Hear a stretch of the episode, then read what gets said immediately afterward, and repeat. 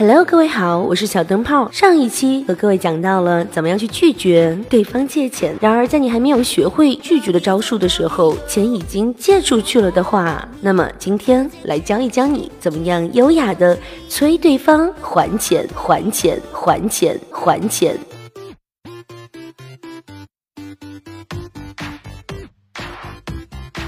首先呢，对方欠你钱，最怕的是对方忘记了，所以我们应该去努力去刷存在感，不动声色的在他每一条朋友圈后面都秒赞，直到他还钱为止。或者你也可以反过来跟他借钱，数额其实不用大，但是反复借、反复借、反复借、反复借，那么这样是不是就借到了他欠你的数额了呢？或者你还可以经常上网买东西充话费，然后让对方付钱。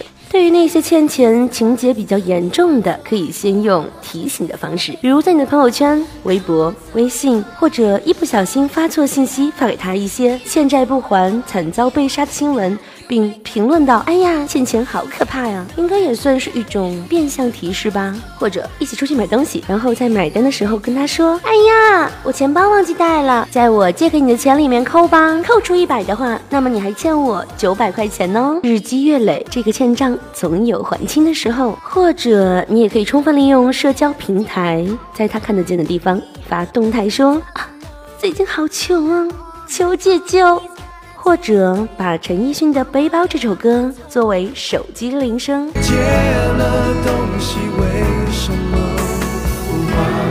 作为最喜爱的歌曲。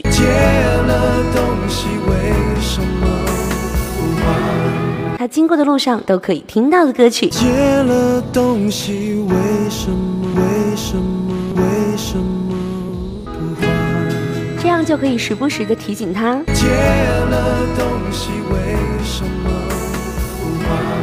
假装两个人的共同朋友也要用钱，然后对他说：“喂，刚刚呢，向日葵找我借钱，我说我还有钱在你那儿，刚好你也差不多要还了，让他直接去找你喽。”一般小灯泡会用各种形象的比喻。哼，亲爱的，你看今天天上的云特别漂亮，像不像你欠我那两百块钱？哎，亲爱的，你看那前面两个双胞胎真可爱，像不像你欠我那两百块钱？哎，亲爱的，你想不想吃买一赠一的两个冰淇淋呢？像不像你欠我的那两百块钱呢？还有最后的一条方法就是把这一段录音转发到你的朋友圈，特别提醒，特别提醒，特别特别特别提醒关键人收听就可以了。今天节目就是这样喽，我是风信子女主播小灯泡，我们下期再见。